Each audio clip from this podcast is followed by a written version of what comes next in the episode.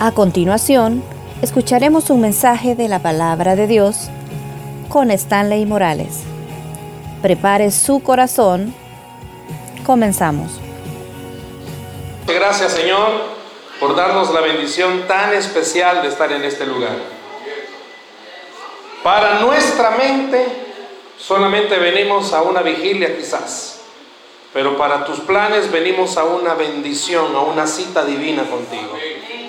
Te pido que esta noche ninguno de los que está acá, Señor, salga como ha entrado, sino que al contrario, tu Espíritu Santo tome el control total de este lugar.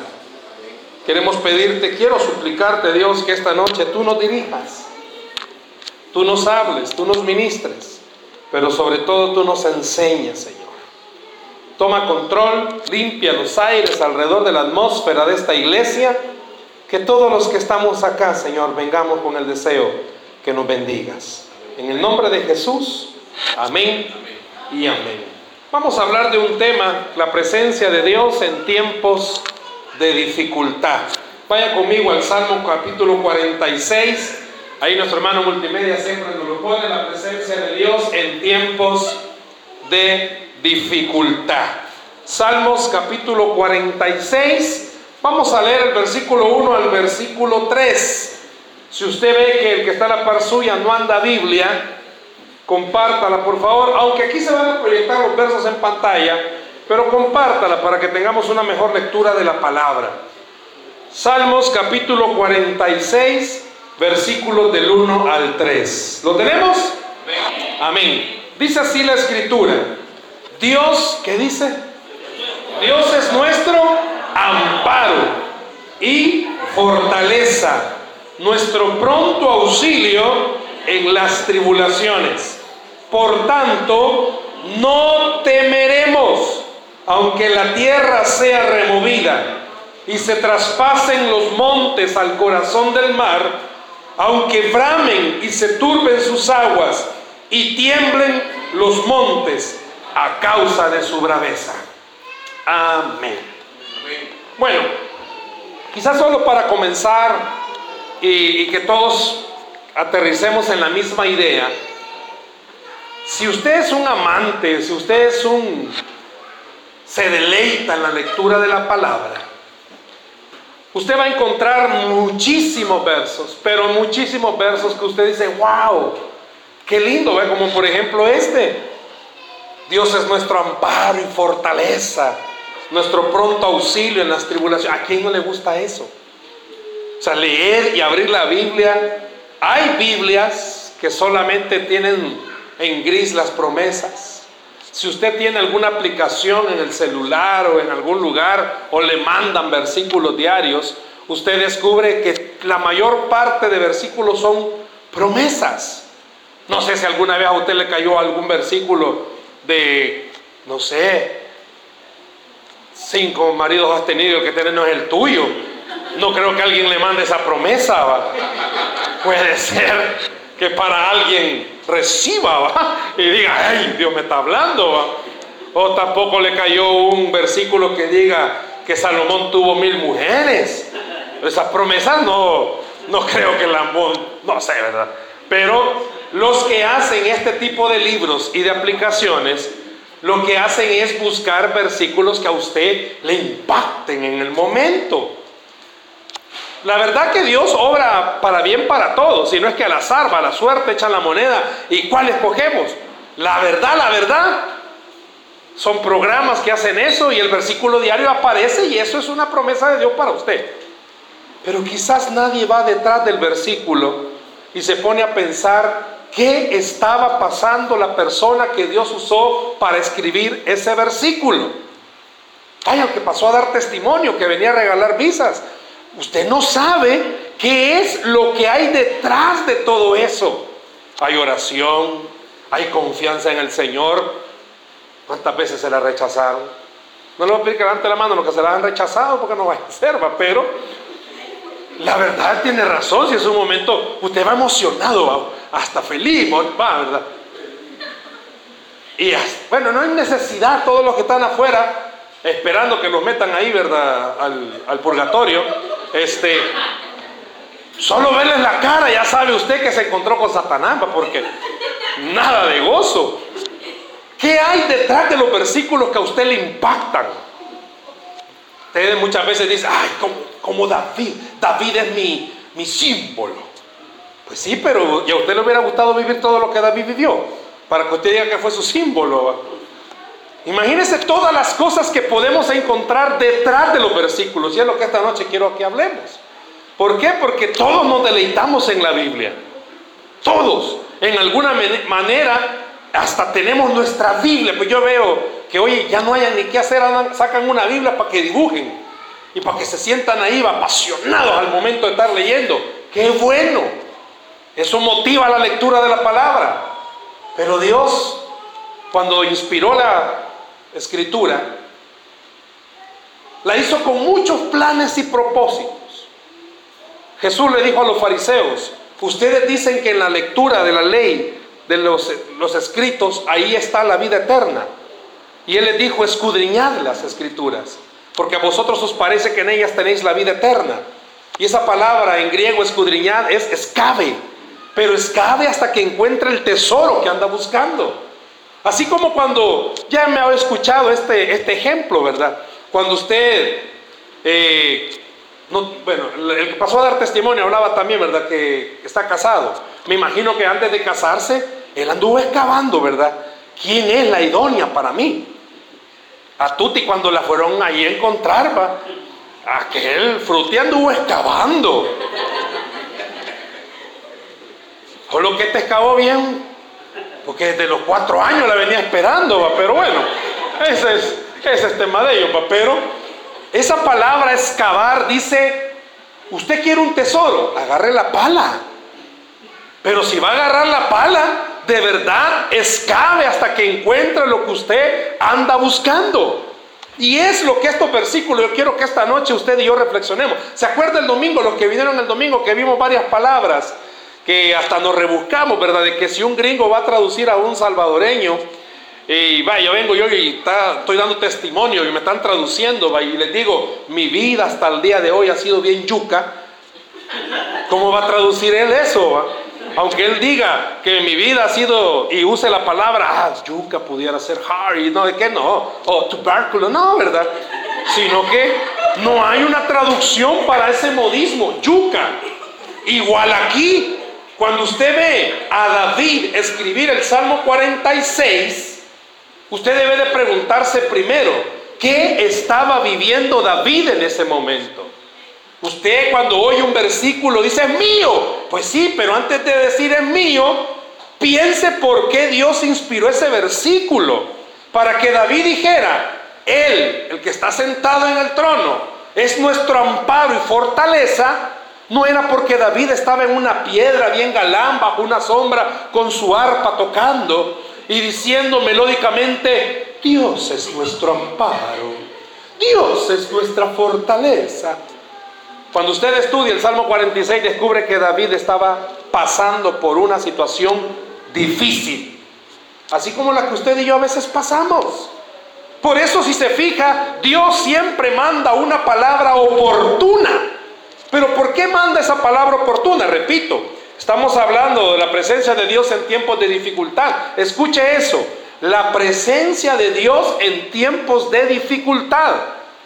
En ningún momento el mensaje en su título habla acerca de respuestas de Dios en el tiempo de dificultad. Porque todos los que tenemos problemas en lo único que nos esperanzamos es, ay, que Dios ya me saque de esto. Pero no nos ponemos a pensar todo lo que Dios hace antes de sacarnos de eso. Usted no puede negarlo, pero en todos los momentos de problemas, aunque usted no lo crea, Dios ha estado ahí. Y Dios va a seguir estando ahí. Y Él va a seguir estando ahí. El domingo yo les comentaba esto de la hija del pastor de uno de los campus que tenemos. ¿Se recuerda? Que la niña de tres años y medio ingresada con neumonía y con agua en sus pulmones, le pusieron de un solo respirador artificial y de repente, ¡pum!, también descubren que tiene leucemia. Terrible, terrible. Antier la sacaron ya de la UCI desentubada, ya respira bien, está en su proceso de recuperación de la quimio porque tienen que hacerle quimio. Y la niña ha mandado unos audios, la voz de la niña angelical, tres años y medio, diciendo, gracias por orar por mí. Y todo, wow, qué bueno. Sí, pero la niña, me imagino en algún momento Dios va a usarla y va a contar lo difícil que fue estar en esa cama más de una semana esperando poder respirar por sí sola y poder confiar que lo que sus papás estaban haciendo, orarle a Dios, era lo que la sacó de ese lugar de la UCI del hospital. ¿Por qué menciono esto? Porque repito, cuando usted lee versículos preciosos, debe de entender, debemos de comprender, fueron escritos en ocasiones duras, ocasiones difíciles, así como las suyas. Los que escribieron la palabra, repito, no estaban en buen sadueño bien galán, refrescándose. Muchas veces usted y yo, hermanos, quizás no hemos entendido, los que le servimos a Dios, ¿sabe? Nuestros mejores mensajes y nuestras mejores predicaciones vienen de los problemas que estamos enfrentando. Muchos oramos y le decimos, Señor, ¿qué hablo? Dime algún versículo. ¿Cuál? y comienza a soplar la Biblia para que le aparezca el versículo. Y a veces olvida que ha pasado por situaciones de hambre, de enfermedad, problemas en el hogar. Las esposas, las que están casadas, las mujeres que están casadas, ve a su esposo, ahí tiene ya muchos mensajes para predicar. O sea, soportar a ese hombre ya es. No, hombre, va a ser vacía, ya tiene. Igual los esposos. Ahí ve a su siervo, tranquilo. Ve a su esposa. Como Dios le ha dado un regalo tan maravilloso. Ay Dios, ni un hombre dice amén. Los padres también en sus hijos tienen grandes, pero grandes mensajes. Los que están solteros, vean su vida, vean en un espejo. Tienen testimonios que darle al Señor. Primero los apartados de lagartos que andan ahí, ¿verdad? Cazando. Amén. ¿Quién dijo amén? El Lucia, está pachito el río. Tengo una amiga que hace poco me estaba contando y me dice, ¿sabes cuántos años tengo, verdad? Sí, yo sé cuántos años tenés. Tengo temor, me dice. ¿Y temor de qué tenés? Le digo, en la iglesia tradicional dicen que cuando uno pasa los años y no se casa se queda a vestir santos. Pero en la iglesia cristiana me dice se queda forro de Biblia, me dijo. Entonces tengo temor, me dice. Y le pregunto, ¿y por qué tenés temor? Y comienza a reflexionar y dice, si es cierto, va. Si no me he casado es porque Dios no ha querido. Y sabe que a veces a usted le pasa lo mismo. Ah, bueno, no sé, va. Puede ser que alguien ya se casó y dijo, es que yo no esperé, hermano, la verdad que la regué, Pero yo veo en este siervo, hay lágrimas en usted, siervo. Tuti, ayúdame con tu mamá. yo veo lágrimas en este siervo. Sí, yo creo. Pero bien, no nos distraigamos con el hermano. Vean. Muchas veces en las iglesias, lastimosamente, nos han enseñado Estoy hablando en todas las iglesias. Nos han enseñado, o se ha pregonado, se ha predicado, venga Cristo y toda su vida se va a solucionar. Venga el Señor y los problemas se van a acabar. Por lo menos mi Biblia no dice eso. Mi Biblia enseña de que todo aquel que quiere seguir al Señor tiene que tomar su cruz y seguirle. Y póngase a pensar cuál es la cruz que usted está tomando. Si la tiene a la par, ni modo, agárrela, pero piense cuál es su cruz. Muchos de los que están acá, cuando Abelardo estaba pidiendo pasar a dar testimonio, hubiera sido un bonito testimonio, ¿sabe cuál? Fíjese que mi pareja no quiere nada del Señor, pero hasta el día de hoy no me ha faltado la fuerza de buscar a Cristo. ¿Ese es un testimonio? Si estar casado con Satán no es galán. O viceversa, va. Entonces póngase a pensar que muchas veces usted cree que ser cristiano significa que todo va a estar bien. Usted ora, se congrega, da sus diezmos, da sus ofrendas, y usted creería que eso es como un repelente en contra de los problemas. No, hermanos, todos los que estamos acá tenemos que aceptar algo. Los problemas son parte de nuestra vida. Si no hubiesen problemas, ¿cómo entenderíamos que de verdad Dios es lo que Él ha dicho ser? ¿Cómo el enfermo va a poder saber que de verdad Dios sana si no se enferma? ¿Cómo el que necesita escasez va a entender que Dios provee? A mí me, llama la atención, ¿verdad? Jesús en ningún momento, yo no veo en ninguno de los cuatro evangelios, a Jesús decirle a las piedras, conviértanse en pan. Yo leo en la escritura que dice que ni hasta dónde recostar la cabeza tenía. Y él era Dios. Bien pudo haber dicho a un su par de leones, vaya, amánsense y sírvanme de cama. No lo hizo. Pasó por todas las situaciones quizás caóticas que un ser humano puede pasar para enseñar algo. Su confianza en Dios no estaba puesta porque todo salía bien. Su confianza estaba puesta en Dios porque era Dios. ¿Me escuchó? ¿Qué está diciendo David en este salmo? Repito, el Salmo 46, si usted lo lee despacio y estudia un poco, se da cuenta y descubre que en realidad David no estaba tranquilo, él estaba pasando por situaciones difíciles, pero en medio de esas situaciones difíciles llegó a entender, hey, yo no estoy solo, hay alguien que está conmigo, hay alguien que camina conmigo, hay alguien que está siempre a mi lado. Estamos en una época, estamos en un tiempo difícil en este país, en todo el mundo pero en nuestro país estamos a la orden del día de asalto, de pandillas, estamos a la orden del día de muchas cosas. Le puedo pedir un favor. Aunque lo hayan asaltado, hermano, Dios no permitió que le pasara nada. Y si le pasó algo, Dios le permitió que no se muriera. No sé si logra ver la presencia de Dios con usted en medio de sus problemas. Muchas veces decimos, o creemos, o queremos pensar que la presencia de Dios en nuestras dificultades es que hay un muro alrededor nuestro y que nada nos va a pasar. Yo creo que todos debemos de poner los pies sobre la tierra y comprender algo. Que no nos pasen cosas o que sí nos pasen cosas forma parte de un plan de Dios para bendecir a sus hijos. ¿Sabe qué es lo difícil para usted y para mí? Saber si ese problema, aceptar que ese problema en realidad es una bendición para mi vida. ¿Me oyó? Reconocer que esa enfermedad es de bendición para mi vida. Que usted pueda ver en el espejo y decir, esa escasez es de bendición para mi vida. ¿Por qué? Porque Dios va a usar hasta cuervos para darme de comer. Yo le puedo pedir esta noche que levante la mano, no los cuervos, sino que quién le ha dado de comer los cuervos. ¿Por qué la Biblia dice que compraremos sin dinero? Hermano, que usted lo inviten a comer y así como come de galán, ya ese es un milagro. Si usted no es pajarito, hermano, si con dos raicitas no me va a llenar.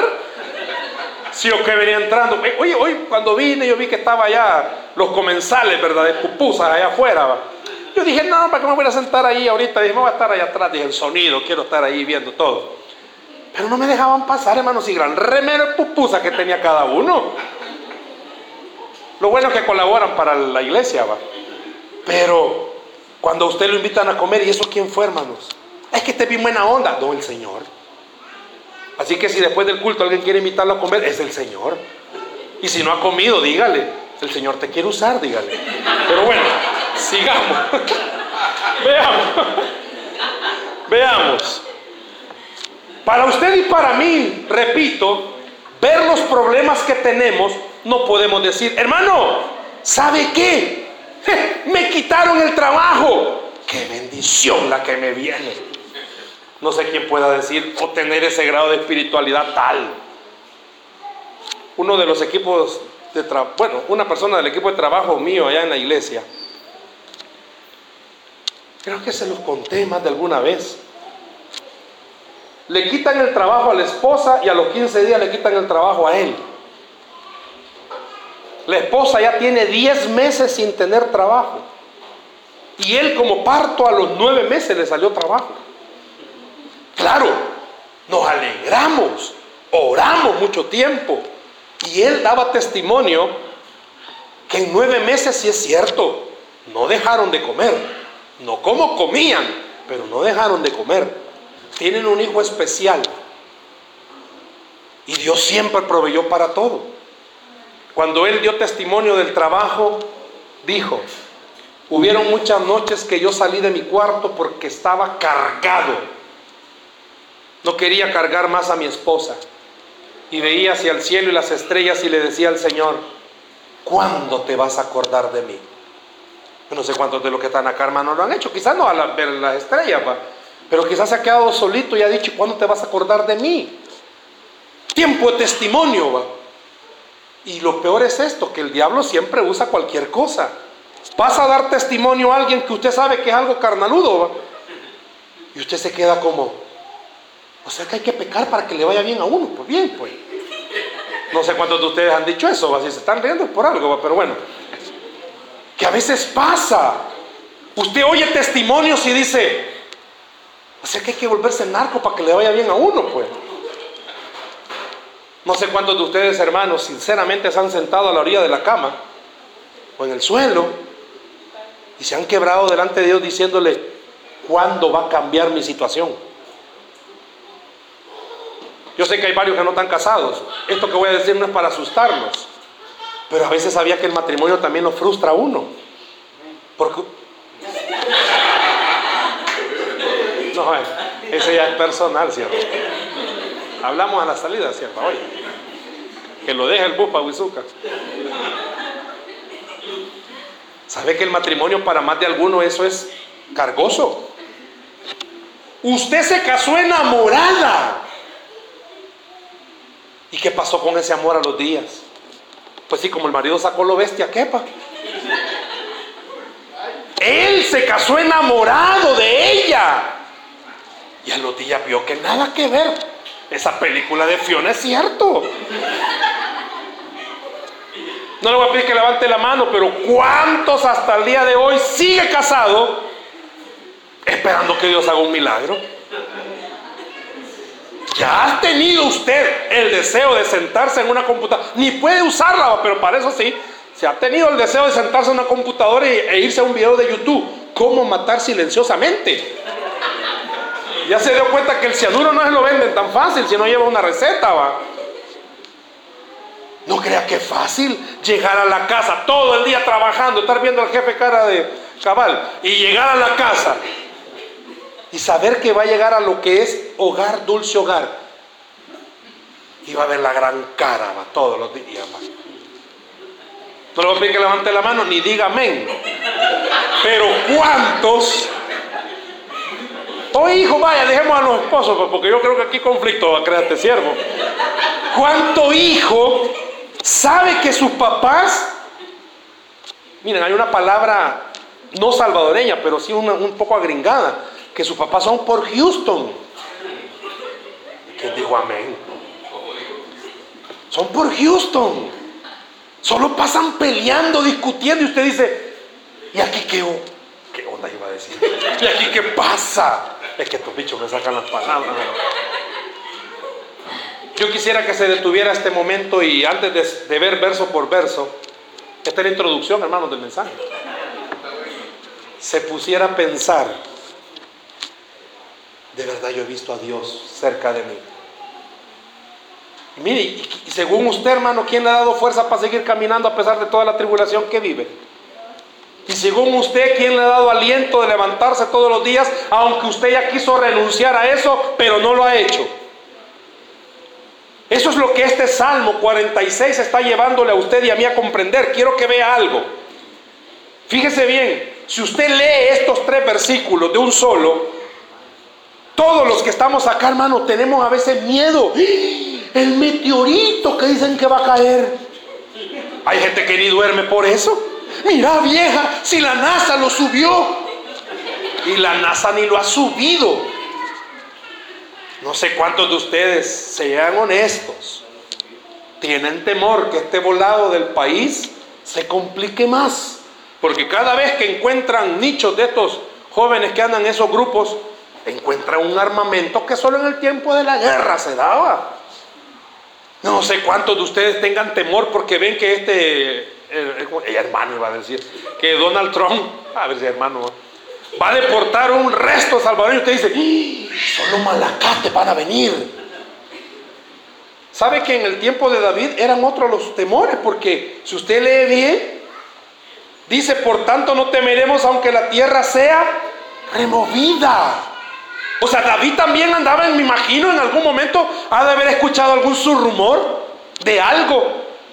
Pero si se detiene, por favor, póngase a pensar. Sus miedos no son nuevos. Ya en la Biblia hay mucho ejemplo de personajes que tuvieron temores parecidos a los suyos o peores. Pero llegaron a entender algo. Dios no se apartó de sus vidas ni un segundo. El mejor ejemplo y quizás el más usado es Israel. Aunque estuvieron ahí en Egipto más de 400 años, Dios no se apartó de ellos. Los sacó con mano poderosa, los llevó al desierto, no se apartó de ellos. ¿Cuánto tiempo tiene de ser cristiano usted? Dios no se ha apartado de usted. Dios no se ha apartado de su casa. Dios no se ha apartado de su familia. Dios no se ha apartado de su vida.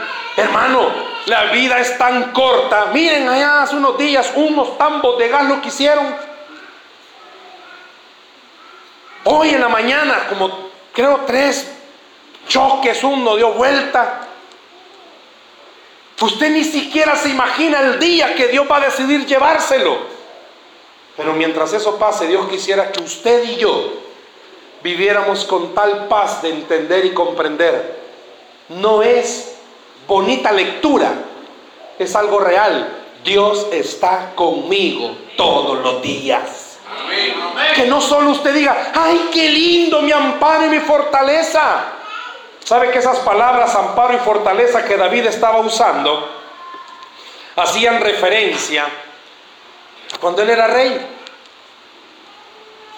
Y cuando él estaba en el palacio y sabía que venían ejércitos a querer atacar, él sabía, confiaba en Dios, pero habían unos muros que no iban a permitir que pasaran. Quiero decirle en esta noche, de verdad tenga fe, Dios es su muro y no va a permitir que nada que esté fuera del plan de Él le suceda. No va a permitir que nada que esté fuera del plan le pase a su vida. Cuando David estaba diciendo, Él es nuestro amparo y fortaleza, estaba diciendo, yo he experimentado que de verdad en mis momentos más duros Dios ha estado conmigo. Que en mis momentos más de soledad Dios ha estado conmigo que en los momentos que todas las puertas se me han cerrado, Dios ha estado conmigo. Que en los momentos que hasta mi propia familia me ha dado la espalda, Dios ha estado conmigo. ¿Por qué le digo esto de mi propia familia me ha dado la espalda? ¿Se recuerda esa historia cuando Amón violó a la hija de David? Su propio hijo violó a su hermana.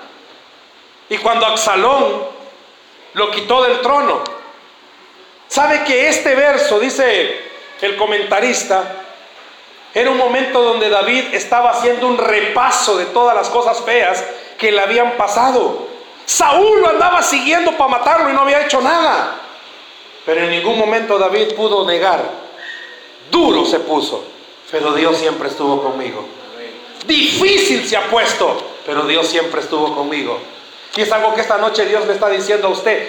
Dios sabe que está difícil, pero también Dios quiere que usted sepa que Él ha estado con usted y va a estar con usted todos los días.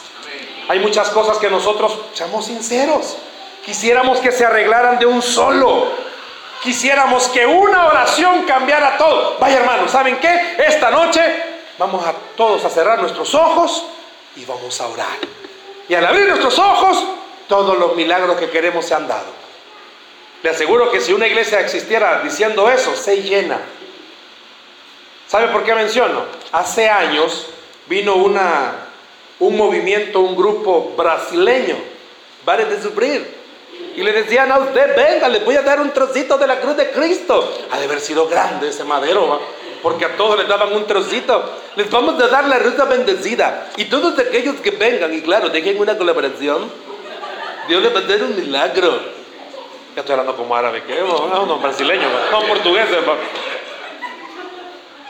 No le voy a pedir que levante la mano, no voy a hacer que de verdad alguien esté aquí.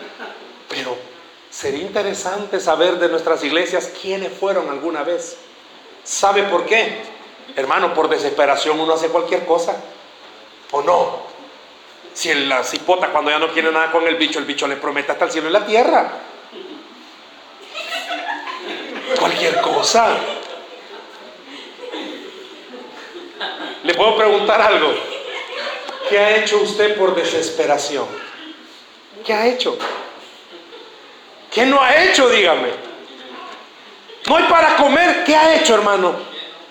Mire, lindo, ¿verdad? Cuando usted oye el testimonio que dicen que hay un ejemplo, que había un orfanatorio y que no tenían para comer y que un carro se le pinchó las llantas, se arruinó a saber qué y que llevaban leche y que tocaron y que le dieron de alimento. Soy lindo, ¿va?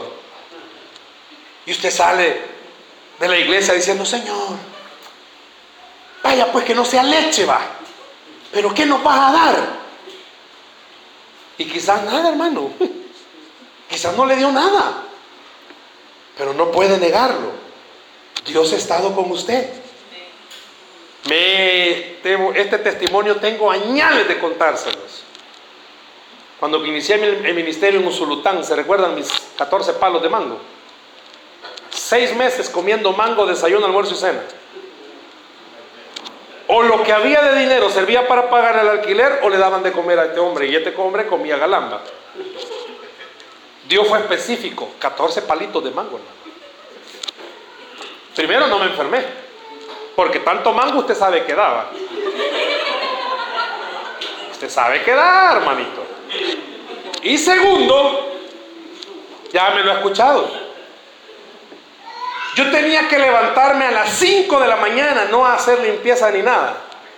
A recoger los mangos porque si no me los comía yo, se los volaba el chucho que cuidaba. Y era, ahora lo cuento con gozo, pero antes no lo contaba con gozo. Era como que los dos nos poníamos en fila, ¿va? ¿quién va primero?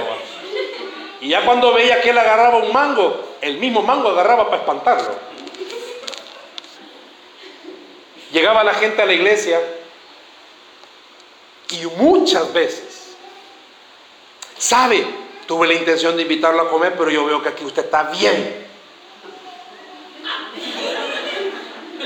Y yo por dentro, y este, ¿a quién ha visto? ¿A quién ha visto? Y yo oraba y le decía, Señor, quítale la venda a estos incrédulos. Y nada. Y un día, le voy a confesar, yo pecador, varón Galileo me dio una cólera santa y le dije al Señor, y esto es servirte a vos. No pasó nada. A la semana, Dios me enseñó que era servirle a Él. También ya me he oído contárselo. Iba en el bus de Zanzíbar para allá, para Chulton. Llevaba todas las monedas aquí sacó el monerillo para sacar, en aquel entonces no había, no había venido tío Sam, era colón todavía, sacó 12 colones en monedas y el bus pegó un frenón y se me cayeron todas las monedas.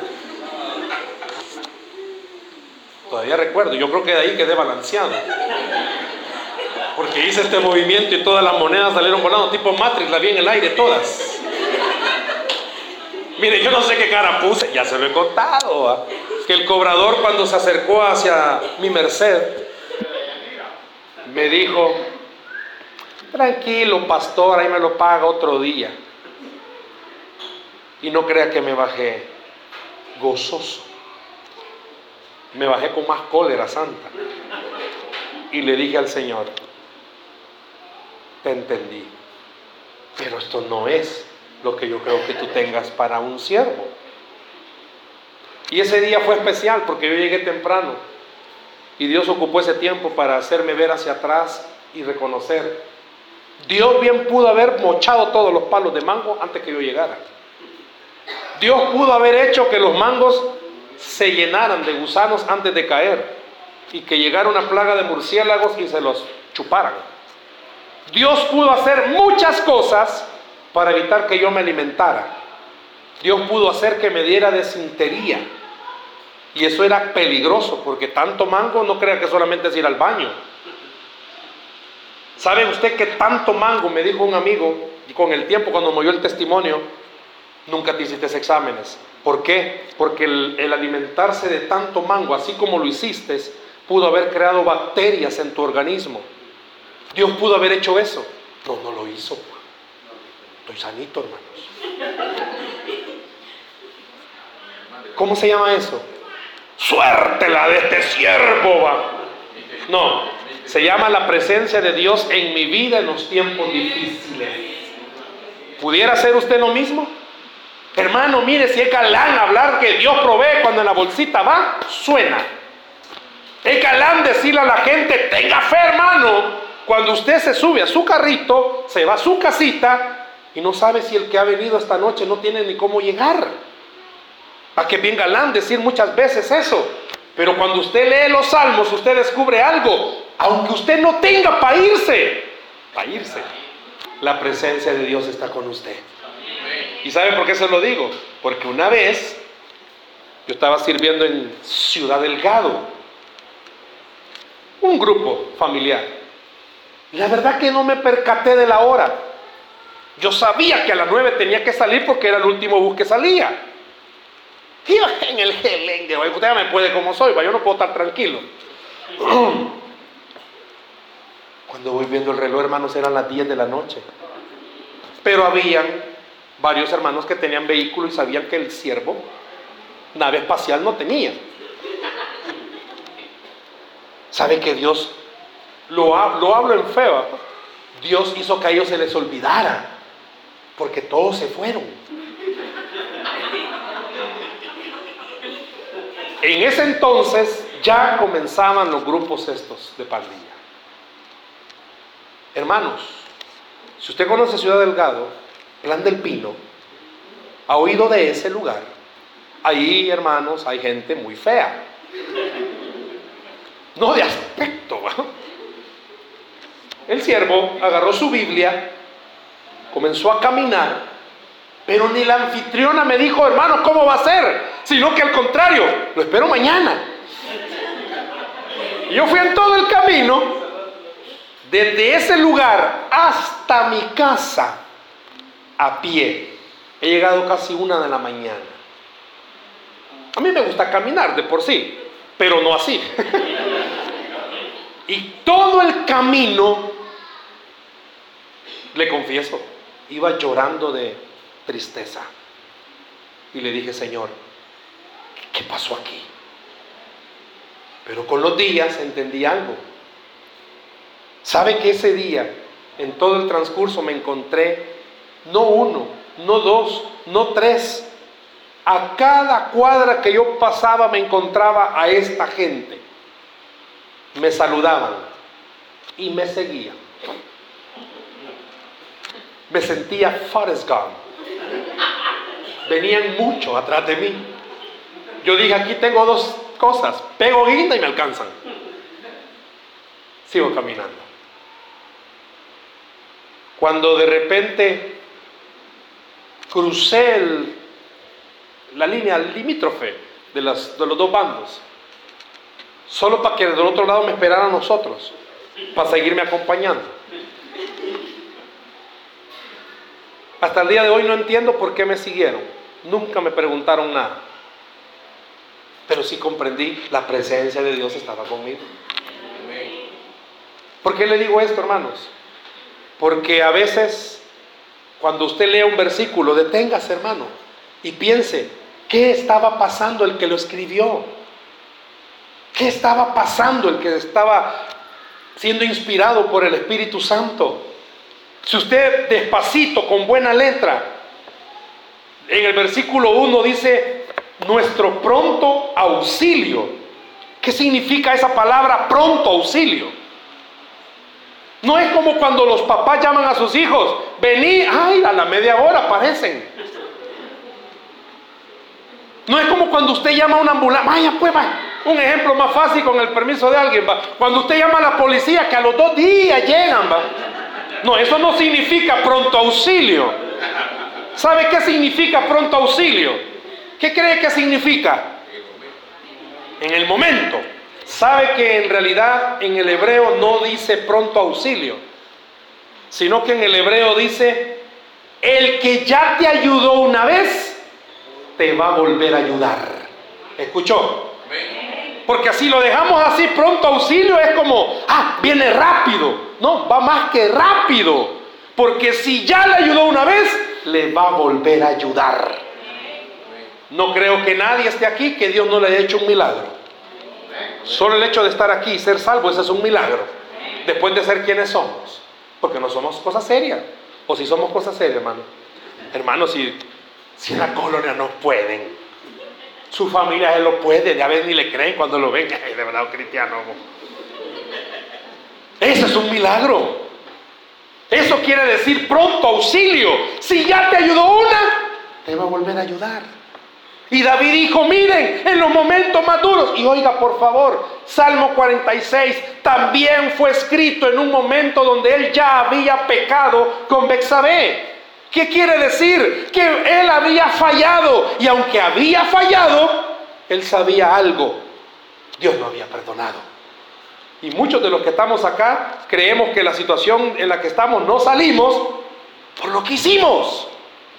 Y puede ser que sea consecuencia de lo que hizo. Pero usted tiene que entender, si usted de verdad se arrepintió, Dios ya no mira su pecado, Dios mira a Cristo en usted. Por eso usted puede decir en esta noche con mucha confianza, pronto auxilio.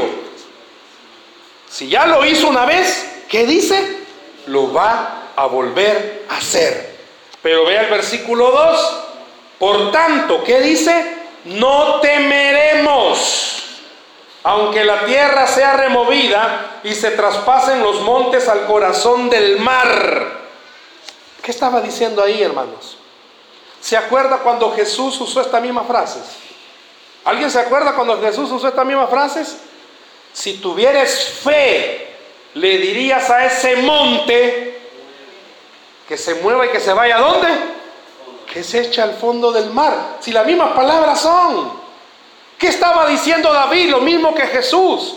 ¿Qué necesita usted tener en los momentos difíciles para poder creer que Dios está ahí? Fe. ¿Qué necesita tener? Fe. No es que usted diga, ay, quizás después de cuatro ayunos, de tres padres, no, Padre nuestro no hacemos nosotros, pero después de tres ayunos y después de haber ido a tres vigilias. No.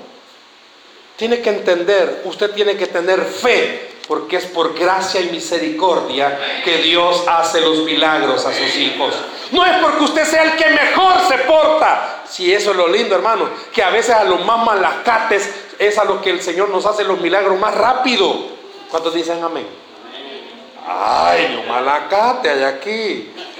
Finos, finos. Ahora, si usted se fija, es el mismo verso, como digo, son las palabras de Jesús.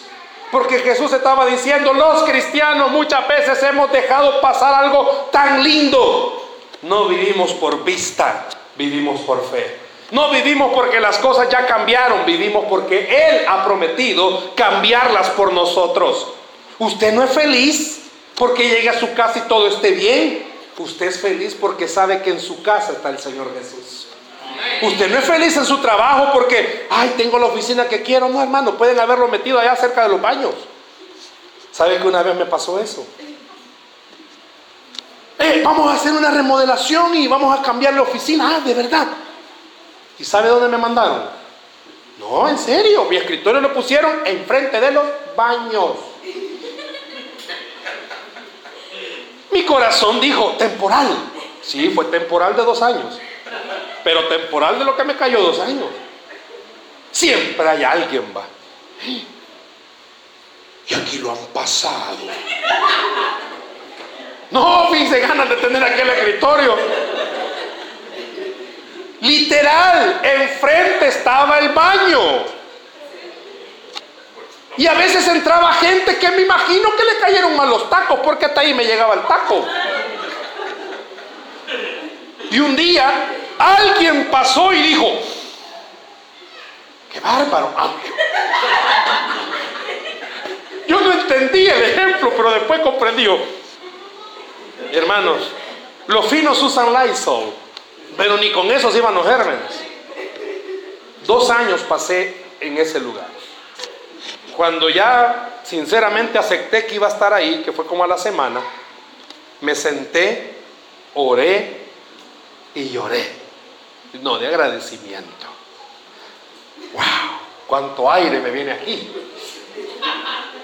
No, le dije al Señor, oiga, años después de todo esto, voladero de los mangos y todo, le dije al Señor, otra vez, solo que aquí no hay mangos. Aquí los mangos los comen los que entran ahí, le digo. ¿Y sabe qué me dijo el Señor? Nada. Silencio. Pero le puedo decir algo. Fueron los dos mejores años de mi vida.